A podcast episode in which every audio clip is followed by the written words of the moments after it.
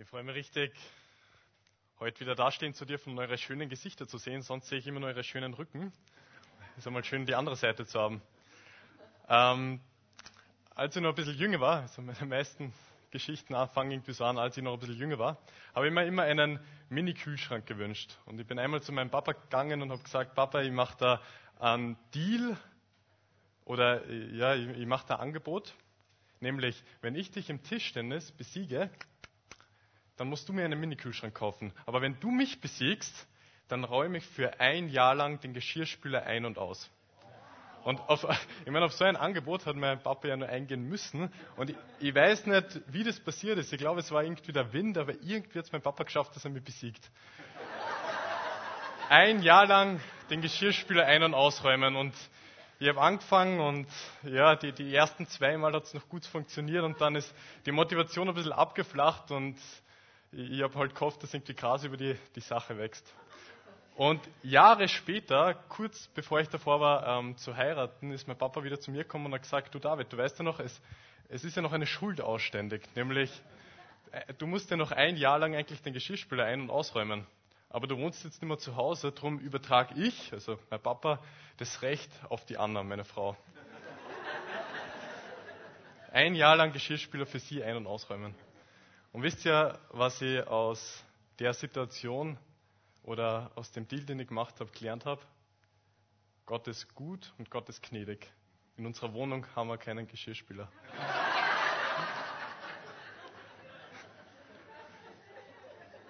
Und ich will heute mit euch äh, äh, einen Bibeltext durchgehen, wo es auch um so eine Art Deal geht, aber eigentlich ist es kein Deal, sondern etwas viel tiefgehenderes und etwas viel bedeutsameres. Nämlich ist es ja, wovon die Bibel spricht, es ist ein Bund. Und es ist kein Bund einfach zwischen Menschen, sondern es ist ein Bund zwischen Gott und dem Volk Israel.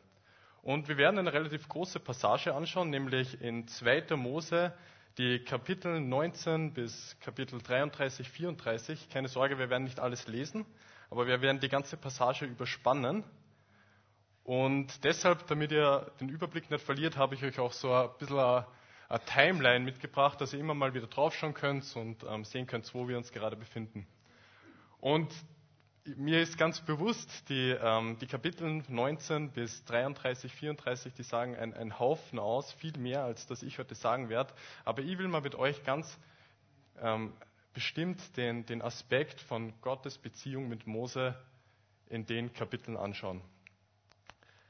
Genau. Und euch, um euch ein bisschen einen Kontext zu geben, wir kommen gerade zu einem Schlüsselmoment in der Geschichte Israels. Gott hat die Israeliten aus Ägypten herausgeführt. Er hat sie beschützt und er hat sie versorgt und sie sind schlussendlich am Berg Sinai, in der Wüste Sinai angekommen. Und Gott spricht durch Mose zu den Israeliten und sagt, ihr habt mein mächtiges Wirken gesehen. Also ihr habt gesehen, wie ich euch aus Ägypten herausgeführt habe. Ihr habt gesehen, welche Wunder ich getan habe, um euch zu beschützen und euch zu versorgen und schlussendlich hierher zu bringen. Ich will einen Bund mit euch eingehen. Wenn ihr mir gehorcht, dann will ich euer Gott sein und ihr sollt mein Volk sein. So, äh, ich habe es jetzt freigesprochen. Und das Volk Israel, das sagt einstimmig, ja, wir wollen das. Wir wollen Gott gehorchen. Er soll unser Gott sein. Und nachdem Mose dann Gott die Entscheidung vom Volk Israel mitgeteilt hat, sagt Gott etwas ganz außergewöhnlich zu Mose. Nämlich er sagt, er selbst will eingehüllt in einer dichten Wolke zum Volk Israel kommen, auf den Berg Sinai. Und er will so zu Mose sprechen, dass das ganze Volk es hören kann. Und ich versetze mich ganz immer in die Situationen hinein und versuche mir das auch diesmal zu machen, versetzen wir uns in die Situation hinein. Mose kommt zum Volk Israel und sagt, der Gott, der Gott eurer Vorfahren, der Gott, der das Großreich Ägypten in die Knie gezwungen hat, der Gott, der das Schilfmeer geteilt hat, der Gott, der Manna vom Himmel hat regnen lassen, das alles für euch, der Gott kommt persönlich zu uns. Und wie werden wohl die Israeliten darauf reagiert haben? Vielleicht hat der eine gesagt, hm, wann ist denn das? Und der Mose hat gesagt, in drei Tagen. Hm, ja, in drei Tagen, das passt mir eigentlich nicht so gut. So, da wollte ich eigentlich mein Zelt auskehren. Vielleicht hat der andere gesagt, hm, übermorgen, du Mose kannst vielleicht noch einmal zu Gott gehen und fragen, ob das nicht vielleicht schon morgen stattfinden kann, das Ganze. Würde mir besser passen. Oder vielleicht hat wieder ein anderer gesagt, Mose, soll ich mir den ganzen Tag dafür Zeit nehmen oder reicht ein halber Tag, um das abzuwickeln? Das ist absolut lächerlich, sich das vorzustellen. Na, die, die Israeliten haben ganz anders reagiert. Nachdem Mose Gottes Kommen angekündigt hat, war das ganze Lager der Israeliten in Ausnahmezustand. Sie haben sich zwei Tage lang auf äh, das Kommen von Gott vorbereitet. Und Gott trägt Mose auf, das Volk Israel als Vorbereitung auf sein Kommen zu heiligen. Und das ist damit verbunden, dass die Israeliten ihre Kleider gewaschen haben. Sie haben also zwei Tage lang ihre Kleider gewaschen und gereinigt als Zeichen der inneren Reinheit und haben sich daran erinnert, dem Gott, den wir begegnen, ist ein heiliger Gott. Sie haben sich also zwei Tage lang auf das Kommen des heiligen Gottes vorbereitet.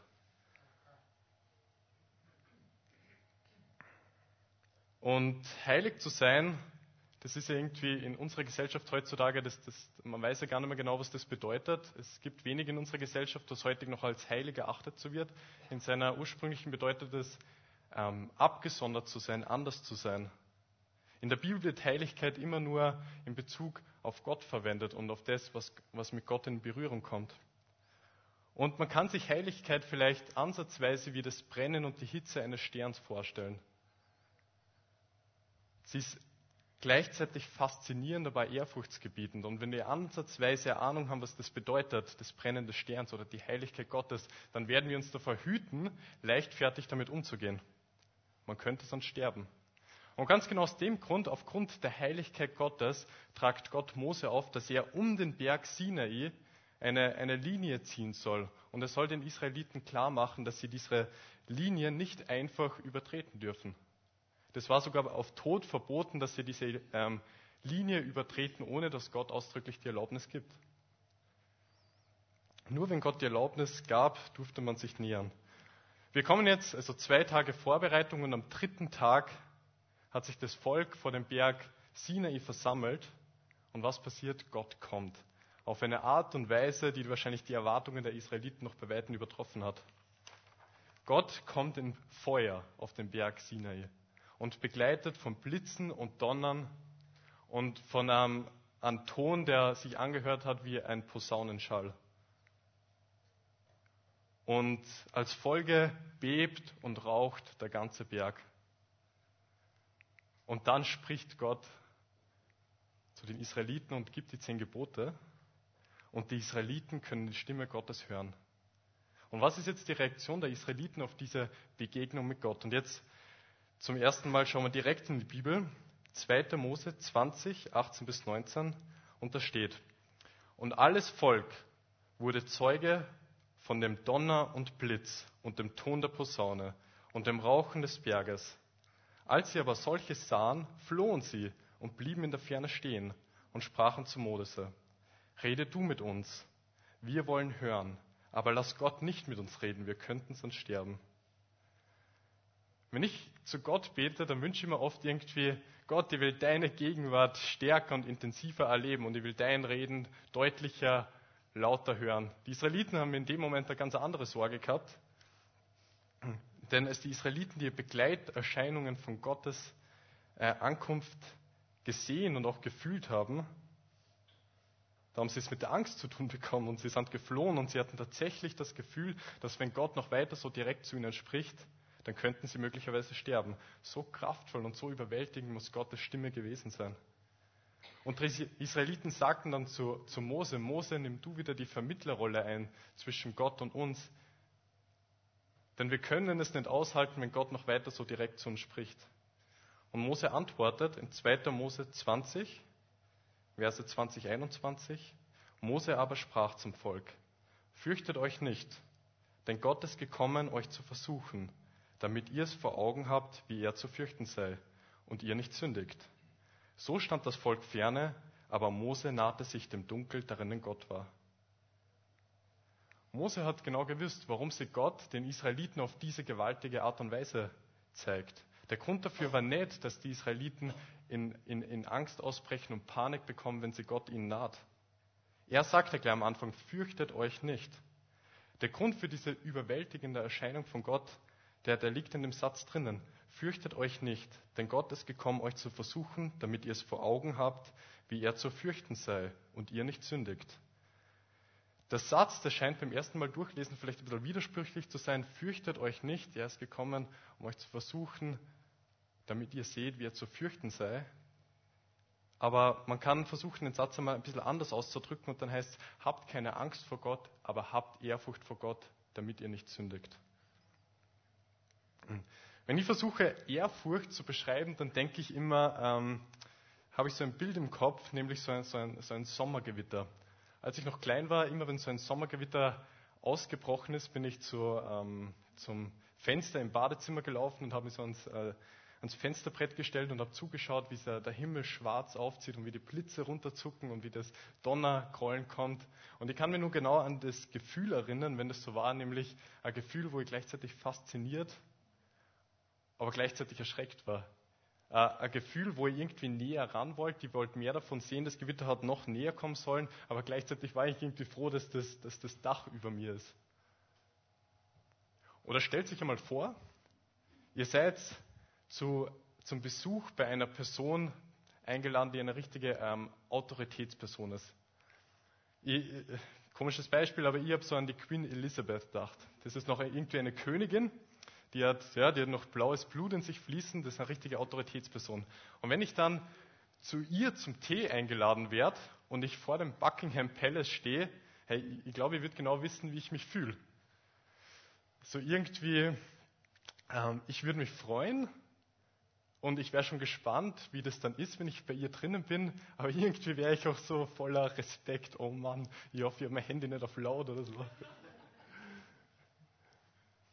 Und die, die Beispiele versuchen uns gerade ein Gefühl dafür zu geben, was Ehrfurcht bedeutet, aber die Beispiele, die ich jetzt gegeben habe, die werden scheitern, das zu verdeutlichen, weil die Ehrfurcht, vor der in der Bibel die Rede ist, die wird nicht erzeugt von Menschen oder von Naturphänomenen, sondern von Gott, dem Schöpfer des Universums.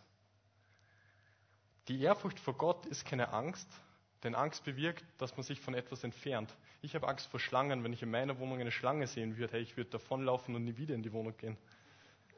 Ehrfurcht vor Gott bedeutet ein Bewusstsein zu haben für seine Größe und für seine Heiligkeit und für seine Herrlichkeit. Habt ihr sich schon mal Gedanken darüber gemacht, warum sie Gott in eine schwarze Wolke gehüllt hat, wie er zu, ähm, auf den Berg Sinai hinuntergekommen ist?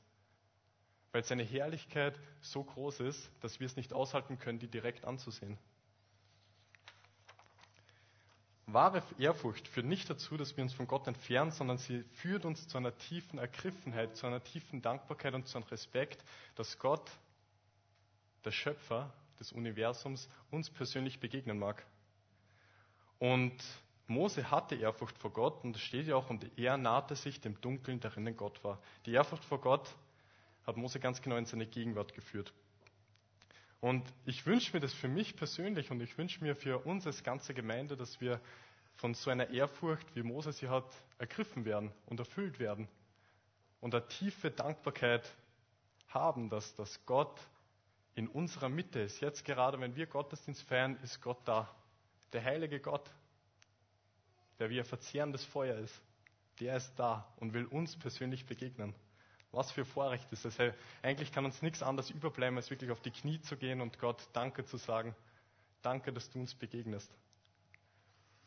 Um wieder auf den Text zurückzukommen, ähm, Gott erscheint den Israeliten auf diese ähm, gewaltige Weise, damit sie einen Einblick in seine Größe bekommen und seine Herrlichkeit, welche dann wieder Ehrfurcht in ihnen ähm, bewirken soll. Und die logische Schlussfolgerung daraus ist, dass sie ein Leben führen wollen, das Gott ehrt dass sie ein Leben führen, das ihn ehrt. Die Furcht des Herrn ist das Böse zu hassen, steht ja auch in Sprüche. Abstand zu nehmen von all dem, was die Heiligkeit Gottes, was der Heiligkeit Gottes nicht entspricht, weil nichts anderes wäre angemessen. Also Ehrfurcht vor Gott führt zu Gehorsam zu Gott. Genau, ähm, jetzt die nächste Folie 4, genau. Wir kommen äh, ein bisschen weiter im Text. Das Volk Israel entschließt also, dass sie Gott und den Geboten, die er ihnen gegeben hat, gehorchen wollen. Und sie schließen den Bund mit Gott. Jahwe ist Israels Gott und sie sind sein Volk. Und Mose geht wieder auf den Berg Sinai hinauf. Er, er naht sich wieder Gott und er bleibt 40 Tage und Nächte dort. Und Gott offenbart jetzt Mose, dass er selbst mitten unter seinem Volk leben will, in, einer, in einem Zelt. Was für Ehre muss das gewesen sein? Und er gibt dann in den Kapiteln 25 bis 31 Anweisungen, wie dieses Zelt erbaut werden soll. Und dann kommen wir zum traurigen Teil der Geschichte. Gott teilt dann Mose danach mit, dass die Israeliten den Bund mit ihm gebrochen haben. Noch während Gottes Gegenwart am Sinai ist, haben sich die Israeliten einen Götzen erschaffen und beten den an. Und Gott offenbart Mose ähm, darauf, was jetzt die Konsequenzen für Israel sind, was, was die Konsequenzen von dem Bruch mit Gott sind, und das ist der Tod. Aber Gott gibt Mose auch die Möglichkeit, für sein Volk einzutreten. Und Mose tut es. Und in den darauffolgenden Gesprächen, die Gott mit Mose hat und Mose für sein Volk eintritt, sehen wir die, die Art von Beziehung, die Gott mit Mose hatte. Und ich lese vor aus 2. Mose 33, 9 bis 11. Und da steht, und wenn Moses zur Stiftshütte kam, so kam die Wolkensäule hernieder und stand in der Tür der Stiftshütte. Und der Herr redete mit Mose. Und alles Volk sah die Wolkensäule in der Tür der Stiftshütte stehen. Und sie standen auf und neigten sich, ein jeder in seines Zeltes Tür. Der Herr aber redete mit Mose von Angesicht zu Angesicht, wie ein Mann mit seinem Freunde redet. Und der letzte Satz, der hat es wirklich in sich. Da steht, der Herr aber redete mit Mose von Angesicht zu Angesicht, wie ein Mann mit seinem Freund redet. Was sagt dieser Satz aus? Mose wird hier Freund Gottes genannt, beziehungsweise er bezeichnet sich selber als Freund Gottes. Er, er, er sagt, dass Gott mit ihm gesprochen hat, wie ein Mann zu seinem Freund redet. Eine Freundschaft drückt kein distanziertes Verhältnis aus, sondern mit einem Freund zu reden, heißt direkt mit ihm zu reden, unmittelbar. Wenn ich mit mich mit einem Freund trifft zum ähm, Kaffee trinken, dann setze ich mich nicht auf den einen Tisch und der Freund auf den anderen Tisch und lasse die Kellnerin zwischen uns herumgehen, damit sie uns halt die Nachrichten an den anderen übermittelt, sondern mit einem Freund darf man direkt sprechen. Mose darf in die Nähe Gottes kommen und Gott redet zu ihm. Das war ein Privileg, das nicht jeder im Volk Israel gehabt hat. Die Ältesten, die haben ein bisschen weiter auf den Berg hinaufgehen dürfen, aber Gott hat mit Mose gesprochen. Und mit einem Freund zu reden, drückt, das, drückt auch aus, dass man ein Gespräch auf Augenhöhe führt. Ich habe vor kurzem den Film Sieben Jahre in Tibet gesehen. Ich weiß nicht, ob ihr den kennt. Das ist ein, ist ein super Film. Und in einer Szene von dem Film ähm, trifft der Hauptcharakter äh, den Dalai Lama. Und bevor er den Dalai Lama treffen darf, wird er instruiert, also wird ihm gesagt, wie er sich verhalten muss, wenn er seinem Gesprächspartner gegenübertritt. Und da hat es so ein paar Regeln gegeben, nämlich er hat sich verbeugen müssen, er hat keinen direkten Augenkontakt führen dürfen. Ähm, er hat nur dann sprechen dürfen, wenn auch äh, der Dalai Lama zu ihm gesprochen hat und er hat niemals höher sitzen dürfen als der Dalai Lama. Also alles Regeln, um zu zeigen, dass sie nicht auf selber Augenhöhe sind, sondern dass der Gesprächs Gesprächspartner über ihm steht. Und das Kommen von Gott auf den Berg Sinai zeigt ja ganz eindeutig, dass Gott über dem Menschen steht. Gott ist heilig. Wir von uns aus sind nicht heilig. Er ist der Schöpfer. Der Mensch ist das Geschöpf. Aber auch hier zeigt sie, Mose hat das Privileg, von Angesicht zu Angesicht mit Gott zu reden, wie mit einem Freund. Und mit einem Freund zu reden, hast du auch ohne Vorbehalte und in enger Vertrautheit miteinander zu reden. Also sich zu öffnen und sagen zu können, was einem am Herzen liegt. Sein Herz aufzumachen und auszuschütten. Hey, ich mache das nicht mit jedem und ich hoffe, ihr macht es auch nicht mit jedem, dass ihr euer Herz äh, mit jedem ausschüttet. Das ist ein Privileg, das Freunde haben. Und das Privileg hat Mose mit Gott gehabt und sie reden auch so miteinander. Mose, äh, Gott teilt Mose sein Herz mit und Mose schüttet auch sein Herz vor Gott aus. Was für ein Privileg muss das für Mose gewesen sein, mit dem großen Gott eine so intime und enge Freundschaft zu haben. Wäre Mose nicht der demütigste Mann gewesen, der jemals auf Erden wandelte, das schreibt er jedenfalls über sich selber, hätte er wahrscheinlich damit angegeben, dass er so eine intime Freundschaft mit Gott gehabt hätte. Also ich hätte angegeben, ich wäre im Lager herumgehüpft und hätte gesagt, Gott ist mein Freund, der heilige Gott ist mein Freund. Ich darf mit ihm reden. Wir haben eine intime Beziehung miteinander. Mit wem hast du eine intime Beziehung? Ich habe eine intime Beziehung mit Gott. Aber Mose war ja demütiger als ich. Was bedeutet das Ganze, was ich jetzt erzählt habe, für uns heute? Wer von uns hat das Privileg, sich Gott nahen zu dürfen? Wer hat das Privileg, in seine Gegenwart zu kommen? Ich lese aus dem Psalm 24 vor, die Verse 3 und 4. Wer darf auf den Berg des Herrn gehen und wer darf stehen an seiner heiligen Stätte? Wer unschuldige Hände hat und reines Herzens ist, wer nicht bedacht ist auf Lug und Trug und nicht falsche Eide schwört. Und die Frage für mich ist jetzt, kann ich von mir selber behaupten, dass ich ein absolut reines Herz habe? Kann ich von mir selber behaupten, dass ich nie Schuld auf mich geladen habe? Kann ich von mir selber behaupten, dass ich nie etwas Böses getan habe? Oder kann ich von mir selber behaupten, dass ich besser bin als die Israeliten, die Götzen angebetet haben? Und die Antwort, und ich spreche jetzt für mich, ist nein, ich kann es nicht behaupten. Wenn Gott mich gerecht behandeln wird, dann habe ich nicht seine Nähe verdient. Und dann habe ich auch nicht seine Freundschaft verdient, sondern das, was ich verdient habe, was gerecht ist, ist dasselbe, was Israel verdient hat, nämlich den Tod. Aber das ist jetzt nicht das Ende der Geschichte. Im Neuen Testament, in Johannes 15, sagt Jesus zu seinen Jüngern, niemand liebt seine Freunde mehr, als der sein Leben für sie hergibt. Niemand liebt seine Freunde mehr, als der sein Leben für sie, für sie hergibt. Und Jesus hat ganz genau das getan. Gott ist auf die Erde gekommen, ist Mensch geworden und hat sein Leben für uns hergegeben. Er ist am Kreuz für unsere Sünden gestorben. Er hat unsere gerechte Strafe selbst getragen. Und jeder von uns, der die Vergebung von Gott annimmt, der ist gerecht vor Gott und der darf in seine Gegenwart kommen. In Hebräer 4 heißt dann, weil, weil Jesus unser Hohepriester ist, weil er seine, äh, unsere Schuld auf sich genommen hat, wollen wir voller Zuversicht vor den Thron unseres gnädigen Gottes treten. Wir wollen voller Zuversicht vor den Thron unseres gnädigen Gottes treten. Und das ist für mich ein absoluter Grund zur Freude, wenn ich mir bewusst mache, Gott ist heilig und er ist herrlich und er hat einen hohen Preis dafür bezahlt, dass ich sein Freund sein darf. Das ist absolut wert, dankbar zu sein. Ab dem Zeitpunkt, an dem wir die Vergebung unserer Schuld durch Jesus für uns in Anspruch nehmen, beginnt unsere Freundschaft zu Gott. Freundschaft mit Gott ist keine Selbstverständlichkeit, sondern ist ein absolutes Privileg, für das teuer bezahlt worden ist, aber das für jeden von uns zugänglich ist. Wie wäre es einmal in unserer Gebetszeit einzuschließen und uns bewusst machen und Gott Danke zu sagen, dass er unsere Freundschaft will?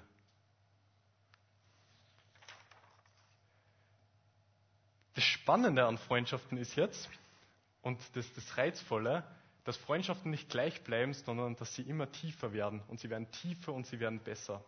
Als ich auf Hochzeitsreise war mit meiner Frau, da waren wir in Portugal, in Porto. Und Porto ist ja ich sage mal, die Hauptstadt des Portweins. Und natürlich waren wir dort in einer Portweinkellerei und haben so eine ähm, äh, Portweinverkostung gemacht. Und wir haben so ähm, zwei, drei ganz junge Portweine bekommen, die wir gekostet haben. Und die waren ganz gut. Aber Portwein, der reift ja auch mit der Zeit. Und als wir der Verkäuferin klargemacht haben, hey, wir wären geneigt, interessiert, ein Fläschchen zu kaufen, hat uns die, die ähm, Kellnerin oder die äh, Führerin so einen ganz einen alten Portwein hingestellt, den wir mal kosten haben dürfen. Und ich sage euch, der war richtig gut. Und da hat man ge geschmeckt, dass der wertvoll ist, dass der gereift ist. Und das haben wir auch beim Preis gesehen, dass der wertvoller ist als so ein junger Portwein. Und die Freundschaft mit Gott kann und soll auch tiefer werden und gereifter werden. Wir schauen auf das Leben mit Mose. Seine Freundschaft zu Gott ist tiefer geworden und sie ist gereift und tiefer geworden bis zu dem Punkt hin, wo wir gelesen haben dass, dass Gott mit Mose spricht wie ein Freund zu seinem Freund, dass sie intime Beziehungen miteinander gehabt haben. Früher habe und beim Portwein ist ja der, der Faktor, von dem abhängt, ob er reift oder nicht reift, ist ja die Zeit. Umso länger du ihn stehen lässt, umso besser ist er. Bei der Freundschaft mit Gott ist nicht allein der Faktor Zeit ausschlaggebend, ob die Beziehung tiefer wird. Ich behaupte mal, du kannst dein ganzes Leben leben ohne dass die Freundschaft zu Gott wirklich tiefer wird. Ich habe mir früher immer so gedacht, hey, ähm, oder überlegt, was ist der Minimalaufwand, den ich tun kann, um in den Himmel zu kommen. Ja, wisst ihr, wenn ich so denke, dann habe ich ja nicht verstanden, äh, um was es wirklich geht, dann habe ich nicht verstanden, was die Freundschaft mit Gott bedeutet. Denn es geht ja nicht um sich, dass wir in den Himmel kommen, was immer das dann ist, sondern es geht darum, Freundschaft und Nähe zu Gott zu haben. Das ewige Leben zu haben, heißt, ihn zu kennen. Und darum sollen und dürfen wir jetzt schon alles daran setzen, um die Freundschaft mit Gott zu vertiefen.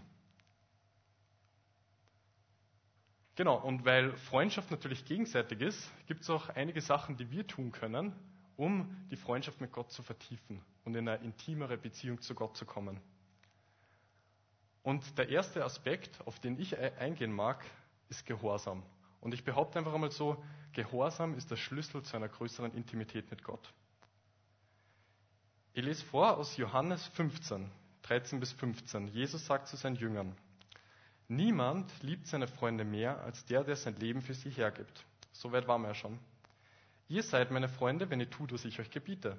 Ich nenne euch Freunde und nicht mehr Diener, denn ein Diener weiß nicht, was sein Herr tut. Ich aber habe euch alles mitgeteilt, was ich von meinem Vater gehört habe. Was ist jetzt der Unterschied zwischen einem Diener und einem Freund? Der Diener, wie wir es lesen, der ist nicht eingeweiht in die Wege seines Herrn. Also er weiß nicht, was sein Herr tut. Und wenn er gehorsam ist, dann ist das ein, ein Zeichen seiner Untergeordnetkeit. Also ein Zeichen, dass er sich unterordnet. Ein Freund hingegen, und das lesen wir da, ein Freund, der kennt seinen Herrn. Er weiß über ihn Bescheid, er weiß, wie er ist und er kennt seine Wege. Und wenn ein Freund seinem Herrn gehorsam ist, wenn wir Gott gehorsam sind, dann zeigt es ja auch, dass wir ihm Vertrauen schenken. Weil wenn, wenn Gott zu uns sagt, ich habe das Beste für euch vor, ich habe die besten Wege für euch, dann zeigen ja wir mit unserem Gehorsam, dass wir ihm das tatsächlich glauben. Dass wir ihm tatsächlich glauben, dass er das Beste für uns vorhat. Dass wir ihm Vertrauen schenken.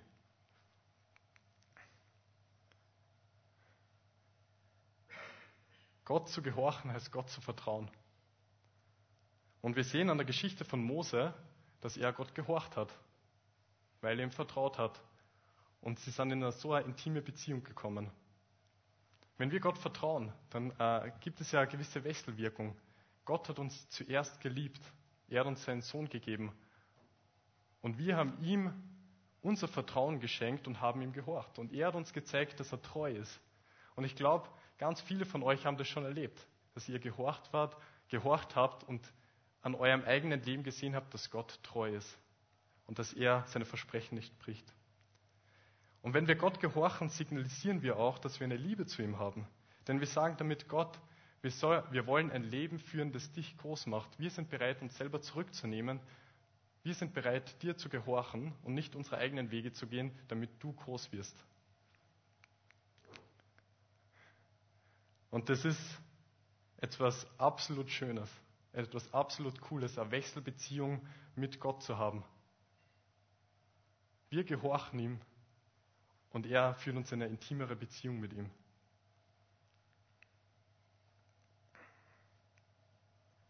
Durch Gehorsam entsteht eine Dynamik in der Beziehung zwischen mir und Gott. Und es entsteht ein immer tieferes Vertrauensverhältnis.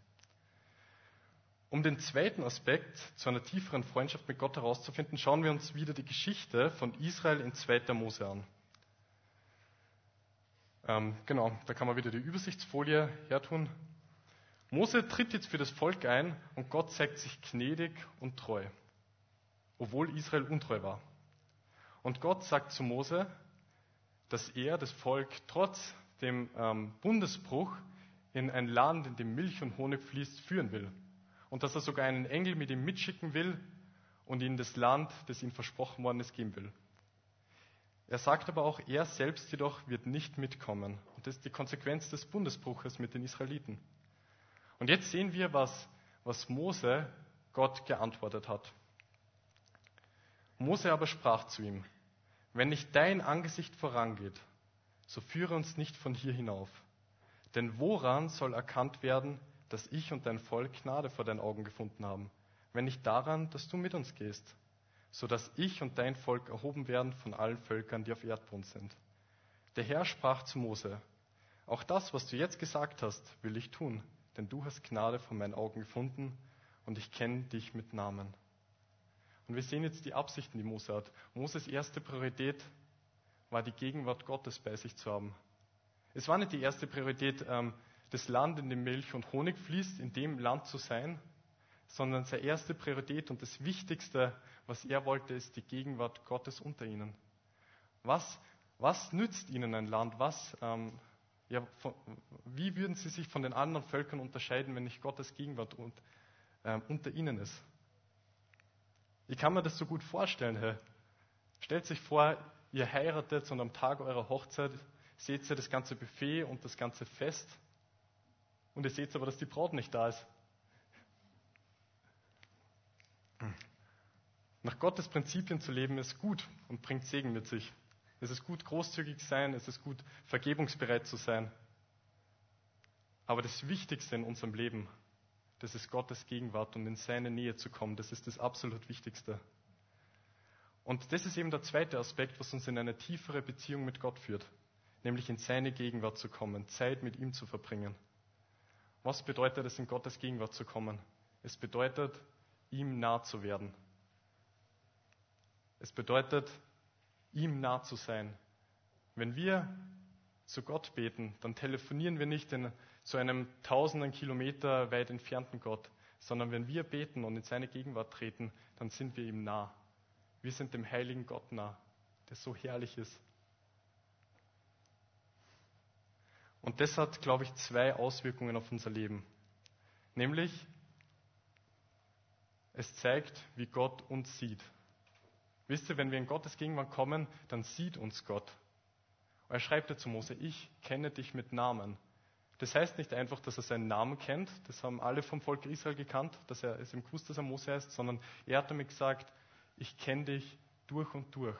Und ich kenne dich mit deinen Stärken und ich kenne dich mit deinen Schwächen.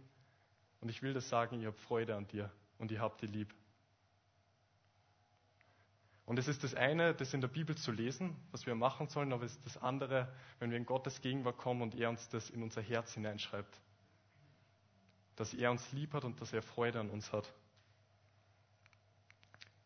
In Gottes Gegenwart zu sein, heißt seinen Blick auf uns zu wissen. Durch und durch von ihm gekannt zu werden und zu wissen, dass er Freude an uns hat. Und das Zweite ist, ich bin fest überzeugt, dass wenn wir Gottes Nähe suchen, dass er uns auch seine Herrlichkeit offenbart. Mose sagte auch zu Gott, zeig du mir deine Herrlichkeit. In Gottes Gegenwart kommen und einfach ein Verlangen danach haben, Gottes Herrlichkeit zu sehen. Und was macht Gott? Er offenbart Mose seinen Charakter. Er führt eine intimere und tiefere Beziehung, indem er zeigt, wie er ist. Und ich glaube, das ist ein absoluter Grund zur Freude dass wir in Gottes Gegenwart kommen dürfen und dass Gott uns begegnet und dass wir ihn dadurch mehr erkennen dürfen und dass wir dadurch in eine tiefere Beziehung kommen dürfen, in eine tiefere Freundschaft und die viel wertvoller ist als alles andere, die wertvoller ist als die Karriere, die ich in der Welt hier mache, die wertvoller ist als den ganzen Besitz, den ich in der Welt haben kann, die so viel schöner ist und mehr wert ist. Hey, und das wünsche ich mir absolut für uns dass wir ähm, ein Verlangen danach bekommen, in eine tiefere Beziehung mit Gott zu kommen. Ich weiß, ich habe ähm, nicht das alles gesagt, es ist auch ganz viel Gottes Gnade, um in eine tiefere Beziehung mit ihm zu kommen, aber Freundschaft ist immer eine Wechselwirkung. Und das, was wir tun können, ist ihm gehorsam zu sein und seine Gegenwart zu suchen. Wir wollen voller Ehrfurcht sein, wir wollen voller Dankbarkeit sein, wir wollen seine Freundschaft in Anspruch nehmen und immer vertiefen mit Gehorsam und seiner Gegenwart. Genau, ich will noch für uns beten. Danke, Vater. Und ich möchte so sehr Danke sagen, dass wir wirklich deine Freunde sein dürfen. Das ist so ein unglaubliches Privileg, dass ich es gar nicht begreifen kann. Dass du, der Schöpfer des Universums, mit mir Zeit verbringen magst dass du deinen Sohn gegeben hast und dass Jesus am Kreuz gestorben ist, damit ich wieder in deine Nähe kommen darf. Danke, Vater. Und ja, du, du siehst da unsere ganzen Schwächen, du siehst da, wo wir es nicht schaffen, gehorsam zu sein. wo wir es nicht schaffen, in der Gegenwart zu kommen. Und ich möchte einfach bitten, dass du uns dahin führst. Dass wir sehen, dass das Gehorsam zu sein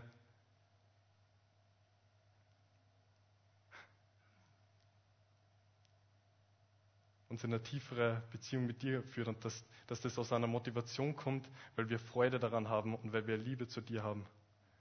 Vater, ich möchte bitten, dass du unser Verlangen nach deiner Gegenwart schenkst, weil wir wissen, dass wir in deine Nähe kommen dürfen und dass du uns liebst. Vater, bewirke in uns, dass wir die Freundschaft zu dir ist das Kostbarste erachten, was wir haben dürfen. Amen.